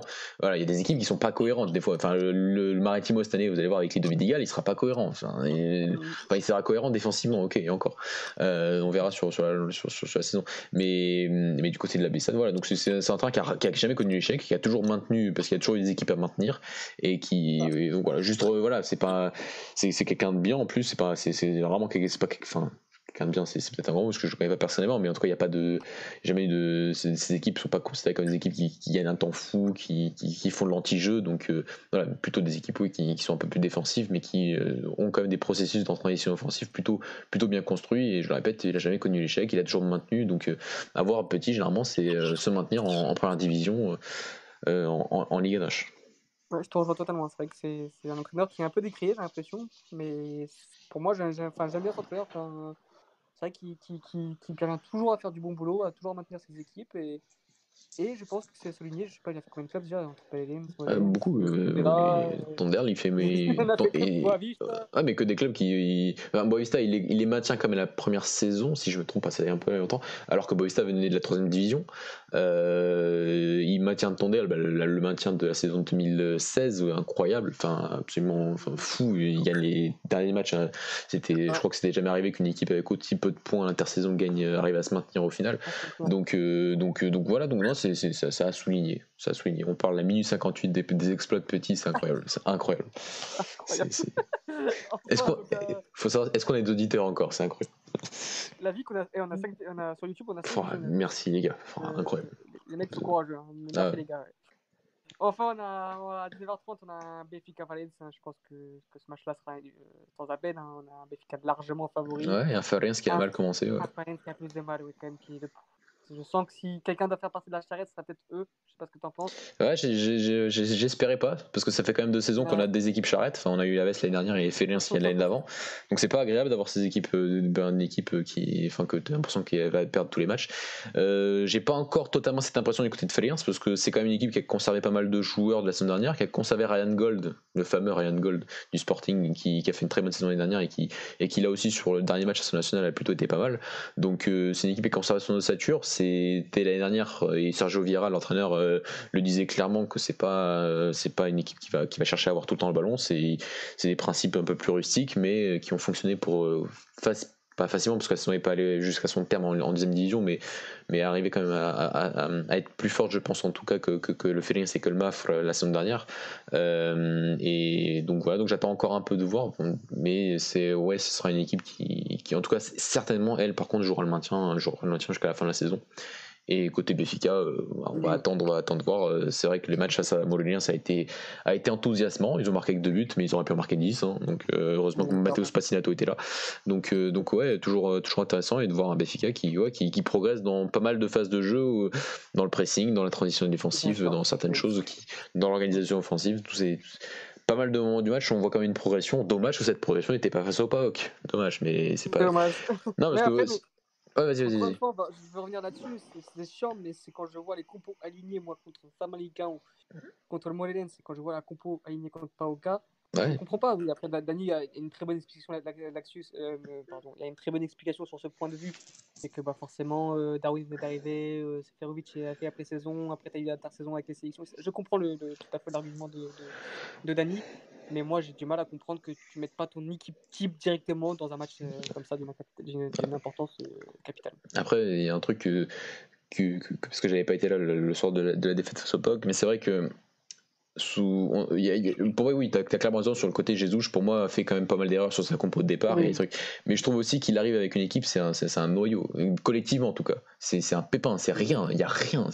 Enfin, il y, y, a peu de choses. Donc il y a quand même beaucoup de choses à reconstruire. Il y a des, des individualités qui sont arrivées et qui apportent tout de suite quelque chose de, de, différents. Walt Schmidt, euh, Darwin Nunez qui n'était pas à la fin de ce match, Everton, bien sûr qu'ils apportent quelque chose de différent et c'est, et c'est des clairs euh, plus-value pour, pour, pour, pour, pour, bien, bien évidemment. Mais pour ce match-là, pour ce premier match officiel cette saison, il arrive avec une équipe euh, family, collectivement en tout cas. Et donc, euh, dire, c'est que c'est sur ce match-là, quand tu compares avec le Rio Ave, qui a certes perdu de Meditaremi et Nuno Santos, mais qui a quand même gardé une, une, certaine ossature de son effectif, qui aujourd'hui n'a aligné que Ivo Pinto comme recrue, si je ne me trompe pas. Et je ne me trompe pas, il me semble qu'il n'y a que Ivo Pinto qui était au Family Camp l'année dernière et qui, qui est arrivé au Rio cette saison. Euh, donc tu as quand même une ossature qui fait que tu arrives avec certaines attitudes pour l'entraîneur qui arrive par la suite. Et en plus, tu as choisi un entraîneur qui a des idées cohérentes par rapport à celui que tu as, choisi avant. Donc c'est ça un projet, c'est que bien évidemment aujourd'hui les entraîneurs partent très, très, très facilement, mais si ton équipe et ta direction sportive a été cohérente au fur et à mesure des saisons pour garder, pour garder même quand tes meilleurs joueurs partent, mais tu as quand même une certaine ossature. Et euh, le Rio va le montrer, et Béfica a montré totalement le contraire, mais avec les investissements qui ont été faits, bah, bien sûr que ça, ça risque de changer. Euh, ça risque de changer. Enfin, il y a peu de clubs au Portugal qui peuvent mettre 80 millions d'euros. Hein, on va se le cacher. On a un peu le même cas aussi avec Boavista qui, qui avait un, totalement un, projet différent de l'année dernière de, cette année. C'est vrai qu'on est passé d'un Daniel Ramos ou, euh, ou même d'un. C'était Vidigal qui commence ah, c'était Vidigal qui commence la saison. Ouais, donc voilà, donc c'est vrai que c'était un projet un peu plus défensif, un, projet de défensif, un peu plus euh, regroupé. Et là, on est passé à du Vasco Sabra qui est un projet quand même un peu plus offensif avec une projection vers l'avant bien, plus, bien, bien plus fluide que, ce que nous proposait Boavista la saison dernière. Du coup, c'est vrai que tu as tout à fait raison dans, dans, dans, dans la gestion des clubs. C'est vrai que c'est important de, de, prendre des entraîneurs qui, comment dire, qui ont le même, euh, comment dire, la même philosophie de jeu pour, préparer son équipe d'une saison à une autre. Parce que tu vois, par exemple, le Santa Clara, c'est une équipe qui a une, gardé la même ossature que la saison dernière, qui a perdu que Zaidou au final, euh, qui a perdu João Henrique et qui a pris Daniel Ramos, mais c'est logique c'est cohérent c'est voilà pour moi Daniel Ramos qui était un entraîneur qui que, que, que j'ai jamais vraiment enfin que j'ai plutôt plutôt apprécié d'ailleurs au Maritimo je trouvais que c'était plutôt pas enfin Daniel Ramos avait déjà entraîné Santa Clara et oui c'est même cette expérience là qui le fait monter avec Maritimo c'est un entraîneur qui a, qui a, quand même qui, qui, vient aussi des divisions inférieures qui a quand même il me semble gagné la D3 face avec Famalicão en 2016 2015 face à Georges Simon qui était à Mafre donc c'était euh, donc c'est un entraîneur qui vient de très très bas quand même euh, qui, a, qui a monté les échelons. Maritimo il avait fait du très bon travail il avait failli se qualifier pour l'Europa League avait perdu face au Dynamo de Kiev en 2017. Mais ensuite, c'est vrai que les projets qu'il a suivis n'ont pas été, pas été du tout, ont pas été du tout convaincants. Et là, il revient à Santa Clara qui arrive avec un changement d'entraîneur, mais niveau profil d'entraîneur, là, c'est beaucoup plus cohérent. Et je trouve que Santa Clara va, se, va maintenir à peu près au même niveau que la semaine dernière. Donc, donc voilà, mais dans la question, c'est pas forcément, forcément avoir des profils d'entraîneurs qui veulent absolument avoir le ballon, qui veulent absolument toujours jouer de la même façon. Tu as d'autres entraîneurs au Portugal, Daniel Ramos, Jean Henrique, et Santa Clara l'a bien compris et a choisi de rapatrier Daniel Ramos, donc c'est cohérent. Voilà, c'est un mot qu'on a beaucoup utilisé aujourd'hui d'ailleurs. la, cohérence, c'est Enfin, un autre match cohérent qui va être pas mal aussi. Famalicão au Rio Ave. Ouais. On risque d'avoir un... peut-être une, des affiches les plus alléchantes de, du week-end, euh, surtout au Portugal. Donc un Famalicão qui, qui après euh, avoir perdu contre Benfica euh, d'un score de 5-1, s'est très bien rattrapé contre la Bessade avec une victoire 2-1 à l'extérieur un Famalicão qui, je pense, avec un excellent entraîneur que, j'adore personnellement, euh, risque de faire une saison encore une, très correcte malgré les nombreux changements avec euh, beaucoup de changements. qui est parti. Hein. Plus, ouais. donc, euh, donc, voilà, Famalicão qui a recruté encore très très intelligemment. Donc, donc voilà, Famalicão qui, qui, qui jouera chez eux contre Rio Ave. Rio Ave, on en a parlé longuement au début d'émission, qui, qui risque d'avoir un peu la tête sous l'eau après ouais. élimination à voir comment ils vont réagir ce week-end-là, Mathieu. Euh, ouais, ça, ouais, Rio, on en a beaucoup parlé, donc, euh, donc on verra s'il y aura quelques changements dans l'effectif. Euh, pour ce match-là, c'est sûr. C'est vrai qu'ils jouent dimanche, ouais, c'est pas, pas un cadeau. Ils auraient pu jouer à 22h dimanche quand même, mais bon. mais c'est pas, pas un cadeau. Non, enfin, côté Famalicão, c'est vrai que pour moi, ils feront. Enfin, j'en avais parlé lors d'une émission en janvier dernier, et c'est vrai que tu dis que, imaginons que ce soit Famalicão qui soit qualifié pour la Ligue Europa. Ouais je, ne suis pas absolument sûr que Famalicão euh, ne batte Besiktas euh, cette équipe là voilà c'est le truc c'est que du côté du projet de Famalicão ce projet là qui est beaucoup plus euh, Georges Mendes que Rio Ave actuellement il faut le dire. Actuellement c'est une équipe qui est en reconstruction et qui je pense sera en reconstruction chaque année si parce que c'est une équipe qui va être une équipe test pour valoriser les actifs qui ne leur appartiennent pas. Et c'est pas le cas de Rio Ave. Les Borevkovic les Aderlan aujourd'hui les même Francisco Charles Gelson Dalla aujourd'hui t'as plein de joueurs qui appartiennent, Carlos Mané, qui appartiennent au Rio et peut-être que tout, le, tous les droits économiques ne leur appartiennent pas, mais ils leur appartiennent en une grande partie. Famalicão a, a, beaucoup valorisé beaucoup de joueurs qui ne leur appartiennent pas, Fabio Martins, Rosracic, et forcément, tu savais très bien que ces garçons-là, ils n'allaient pas rester l'année prochaine, et que même s'ils allaient en Ligue Europa, Famalicão aurait dû reconstruire. Et c'est pas par rapport à la manque de compétences de Jean-Pedro Souza, c'est surtout par le fait que euh, c'est impossible de reconstruire une équipe euh, en aussi peu de temps et avoir un niveau collectif euh, décent pour affronter des adversaires de, de la trempe du Besiktas et de la trempe du, du Milan AC. Donc, donc, donc voilà, c'était une des inquiétudes que j'avais. Après, bien sûr que si Famalicão s'était qualifié, bah, ça aurait été leur mérite à eux, mais ça s'est joué à très très peu de, choses lors de la dernière journée. Mais, mais ouais, c'est vrai que sur les recrues, il y a des joueurs, des noms intéressants. Euh, j'ai pas l'impression qu'ils sont aussi intéressants que la saison dernière. Faut voir. Faut voir aussi si Tony Martinez reste et s'il faut prendre un attaquant en plus. Euh, donc. Euh... Campagna qui, qui, qui, est pas mauvais. Qui ouais, ils ont pris, c'est vrai, ils ont pris Campagna. Donc faut, faut, faut voir. Donc ouais, c'est intéressant. Mais encore une fois, c'est un prêt. Et si Campagna euh, réussit cette saison, il retourne à Wolverhampton, il apporte rien à Famalicão à part et si tu finis 5 ou 6 tu vas en Ligue Europa, tu vas pas en Ligue Europa, tu vas en tour préliminaire de Ligue Europa, tu es loin, loin d'être sûr d'arriver jusqu'en. Comme l'a montré Rev, c'est parfois un parcours. Euh, c'est pas un parcours du combattant ce qui s'est passé à Rev aujourd'hui. Donc, voilà, c'est à dire c'est ce qui s'était passé avec le Rev il, y a deux saisons. Donc, euh, donc voilà, c'est vrai que je trouve que c'est toujours plus intéressant de voir des projets type Rev, type Guimarães aussi qui, qui, qui tentent ces aventures en tour préliminaire qui sont généralement des aventures très compliquées, mais eux ont un peu plus de chance qu'une équipe comme Famalicão qui, devait absolument tout reconstruire cette saison pour, possiblement y arriver. En tout cas, ouais, un beau match, un, qui va être un match intéressant à suivre. Ça va être dur de gagner pour Rio, surtout d'aller à Famalicão. Quoi. Clairement, clairement, clairement. Surtout après ce match-là. Hein, surtout, ouais, surtout mentalement, euh, voilà. enfin, dernier match de la journée, de, même de la, de la journée, de la quatrième journée, de la troisième journée de Ligue 1. Portimonense contre Sporting, donc euh, Portimonense qui, qui, qui s'est sauvé, enfin qui s'est sauvé grâce non, à la qui s'est pas sauvé, oui. Ouais, voilà. C'est la justice qui nous a sauvés plutôt. Oui, c'est oui, c'est ça, c'est ça, surtout ça, oui. donc euh, Portimonense qui, qui continue en, en Ligue 1 cette saison, qui affrontera un Sporting Paris, j'aimerais euh, avec quel visage? Bon, je pense que, que, moralement, ils seront beaucoup moins touchés que, que Rio Ave, parce que tout simplement, ils vont de, Sporting va devoir rebondir après un tel désastre. Euh, pour Timonens, euh, pareil, j'ai peur aussi qu'ils fassent partie de la charrette parce que même s'ils ont conservé à peu près leur effectif, même s'ils viennent de perdre Tabata, c'est une équipe qui, qui, qui, voilà, qui, qui, qui devait descendre en, deuxième division, mais qui se sont maintenus un peu, euh, un peu grâce, bah, surtout grâce à la justice. Donc voilà, après, euh, un Sporting qui, risque quand même de, relever la tête, donc un bon match aussi à suivre, mais dirais plutôt favori, bah, surtout oui, plutôt, mais c'est on aura en tant que favori Sporting qui, qui devra montrer autre chose que ce soir pour, pour, pour leurs supporters et tout simplement pour, pour eux-mêmes. Ouais, sur ce match, j'ai pas, j'ai pas énormément de choses à dire. Enfin, ouais, je, je, je, de voir. Je sais même pas sûr si je vais la regarder parce qu'il y a 22h et tu dois avoir un petit Lyon-Marseille. Donc, euh, ah. ouais, je sais pas. Je, je, vais avoir du mal à regarder le Sporting, je pense, cette saison. Le Sporting de ce fameux crack, incroyable. Ça aussi, ça aussi c'est un truc, il faut, faut, faut, le dire quand même. Enfin, je trouve ça incroyable de poser 10 millions d'euros dans un entraîneur, sur un entraîneur aussi, quand tu ne l'as pas vu dans la difficulté aussi. Tu vois, tu vois, c'est par exemple. Euh, ça, c'est un truc, c'est un truc, ça, ça, paraît fou de dire ça aujourd'hui, mais, mais ouais, c'est un truc de fou d'avoir dépensé, d'avoir dépensé 10 millions d'euros et de ne jamais, ne jamais avoir payé. Mais bon, ça c'est un truc, mais d'avoir mis tant de temps à payer, d'avoir dit quand même. Si tu veux dépasser 10 millions dans un entraîneur, tu, tu, vas quand même chercher un entraîneur confirmé qui, qui a gagné des titres. C'est vrai que tu payes 10 millions sur un, sur un prospect sur un jeune entraîneur qui, comme tu dis, n'a pas connu aucune difficulté, c'est vrai que c'est assez incompréhensible quand même. C'est un truc, c'est la recherche. Enfin, quand tu es, es, dirigeant, je pense que tu dois quand même avoir cette. Cette non, mais c'est ce, fait que quand tu cherches un entraîneur, tu, tu, tu dois avoir certains paramètres et tu dois.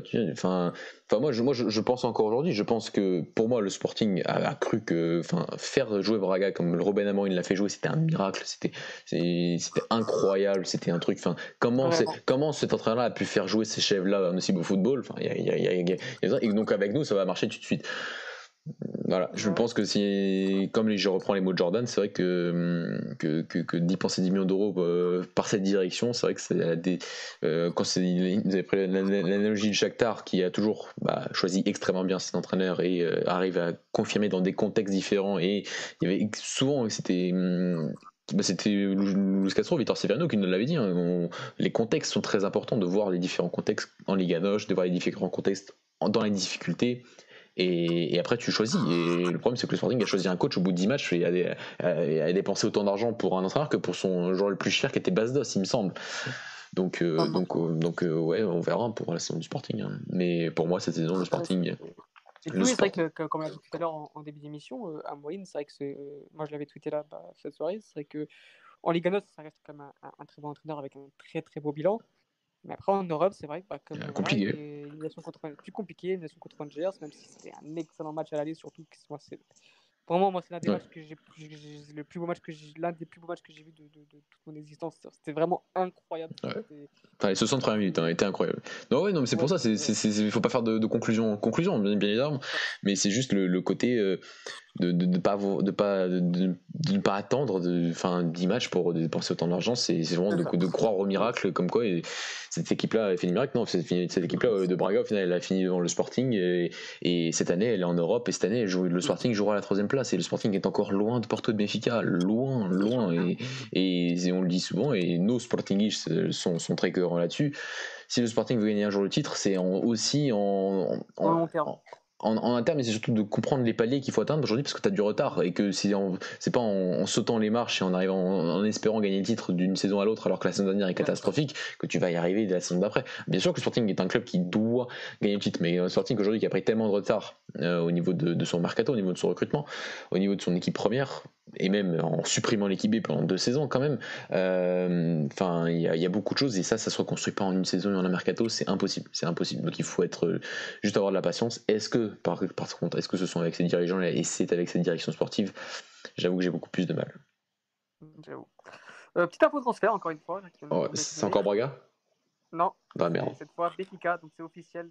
Vinicius qui part pour Tottenham. Un prêt de 3 millions d'euros avec une option d'achat à 45 millions d'euros. Obligatoire euh, Le est sorti. Obligatoire euh, l'option d'achat? Euh, C'est pas marqué. C'est pas marqué. Je crois que non, elle n'est pas obligatoire. Donc c'est assez. C'est encore une fois, c'est.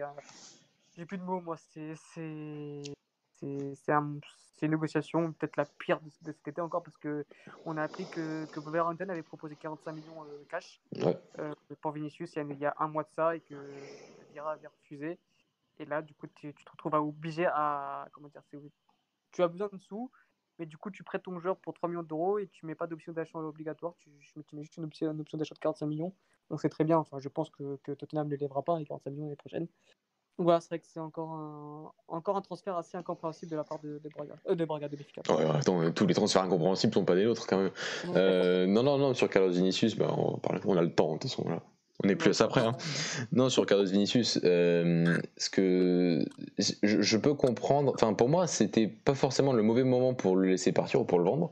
Euh, c'est vrai que cette saison, c'est un joueur que j'aimais beaucoup à Rio que j'aimais beaucoup même en deuxième division, que c'était incroyable. Enfin, Georges Mendes a fait vraiment le recruteur pour le, pour le trouver. Après, il l'envoyait un peu partout, mais, mais c'est un joueur que, que, que dans, qui, qui, qui, a fini meilleur buteur à qui est un bon joueur, mais c'est vrai que la saison dernière a montré des limites a montré pas mal de limites euh, dans, dans, dans, le jeu, montré des limites dans la régularité dans ses performances, dans la, dans la régularité dans ses stats, de, de, tomber aussi profond. Alors, sur l'après-confinement, c'est vrai que le collectif de Béfica a été morose et catastrophique. c'est vrai que c'est un truc qu'on n'a jamais vécu. On a fait des émissions incroyables après la, la défaite, notamment face au Maritimo mais que mais que enfin lui c'était parfois c'était vraiment en dessous de tout quoi donc tu dis il y a quand même certaines limites encore une fois, le côté humilité de se dire que tu peux le vendre 60 millions d'euros, 60, enfin 100 millions d'euros, bien sûr c'est des chiffres, c'est de la propagande un peu parfois dans les médias bien évidemment, mais hum, se dire que tu pensais vraiment que tu pouvais vendre plus de 45 millions d'euros alors que ce garçon est meilleur buteur de la Ligue Noche, c'est pas mal,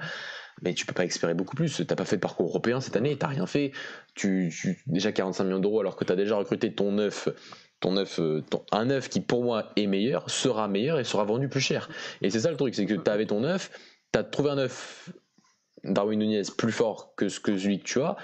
Tu as une offre à 45 millions d'euros, donc tu vas le valoriser parce que tu l'as vendu 17 millions d'euros. Bon, tu vas donner 25% à Georges Mendes, mais tu l'auras, tu valorisé un petit peu quand même, tu vois. Mais c'est ça le truc, c'est que tu as un joueur qui que tu as quand même valorisé cette saison par rapport à ce que tu as, que as valorisé, Carlos Vinicius tu as trouvé un joueur, un attaquant meilleur, qui a potentiellement meilleur pour les saisons à venir que tu as payé moins cher, et là tu peux le revendre 45 millions d'euros. Et au final, tu le fais pas parce que tu penses que tu peux le vendre encore plus cher parce que tu es efficace, parce que tu parce que es, voilà, c'est encore, c'est encore des petits signes du manque d'humilité des grands clubs au Portugal de se dire qu'on peut les vendre toujours plus cher. Donc, euh, donc voilà, donc c'est une négociation, euh, oui, euh, s'il avait vendu 45 millions d'euros, c'était, c'était splendide. Là, c'est, c'est si, si l'option d'achat n'est pas obligatoire, euh, je pense que Tottenham ne, ne, dépensera pas 45 millions d'euros pour un remplaçant d'Harry Kane. C'est une certitude, ça. Bah, c'est une certitude. Ils vont de négocier la. Non, ils vont essayer de négocier, ils vont le renvoyer à Benfica, donc, euh, donc voilà, et il perdra de la valeur. Donc euh, voilà, c'est voilà. Mais bon, un jour on fera les, la deal, enfin des podcasts, des émissions sur les projets sportifs des trois grands. Enfin, il y a tellement d'incohérences, c'est un, truc de fou. Voilà, même à Braga, parfois, hein, je, je, je, je n'exclus pas mon club de temps en temps. Hein, faut pas, faut pas dire. Oui, d'accord. Donc voilà, voilà, donc ça fait 76 euh, minutes d'émission à deux, c'est beau. C'est beau. Hein. Tenu. c'est beau à, à 1h16 du matin. On va se coucher. Hein. C'est magnifique. voilà, bah, bah, écoutez, bah, merci à nos quatre auditeurs qui nous suivent encore quand même sur euh, YouTube. Après, sur Periscope, je sais pas on est combien, mais merci à vous. Un jeudi soir, c'est quand même assez fou. Vous, vous, euh, ils travaillent pas surtout, hein, c'est chômeur. Hein. ouais, ouais. Donc, merci euh, à, à, vous de nous avoir suivis. Merci Mathieu bah, d'avoir pris merci à toi. De, de temps. Hein. 1h16, je pense que, oh non, que, que voilà, faut être passionné pour parler de foot à 1h16. Ah, oui, c'est ce qu'on est. Hein. voilà. Donc voilà, donc, euh, bah, on, se dit, euh, on se dit à bientôt. On va vous préparer une petite émission là sur, euh, sur Florentino, un plus sur Florentino. Ah oui, on, tra on, on travaille... sortira ce week-end, je pense. On travaille encore demain. Ouais, on travaille wow. encore demain. donc voilà, donc euh, merci à tous. N'hésitez pas à nous suivre euh, sur, sur YouTube, sur, euh, sur Twitter, sur Instagram. N'hésitez pas à regarder ce qu'on a, qu'on a posté sur notre site. On a mis plusieurs présentations de, de, chaque équipe. Donc on a fait une présentation quasiment de toutes les équipes de la Ligue 9. Ouais, il en manque quelques-unes, voilà, mais ça va arriver. Ça va arriver, oui. Ça, il, y a encore, il reste encore 2-3 équipes. N'hésitez pas à liker notre, notre, chaîne YouTube, ça nous, ça nous fait plaisir, ça nous donne un peu de force. Et voilà, on vous remercie, on, on vous dit à la semaine prochaine et merci encore Mathieu de, pour ce soir. Bye bye. Merci. Ciao. Ciao, ciao.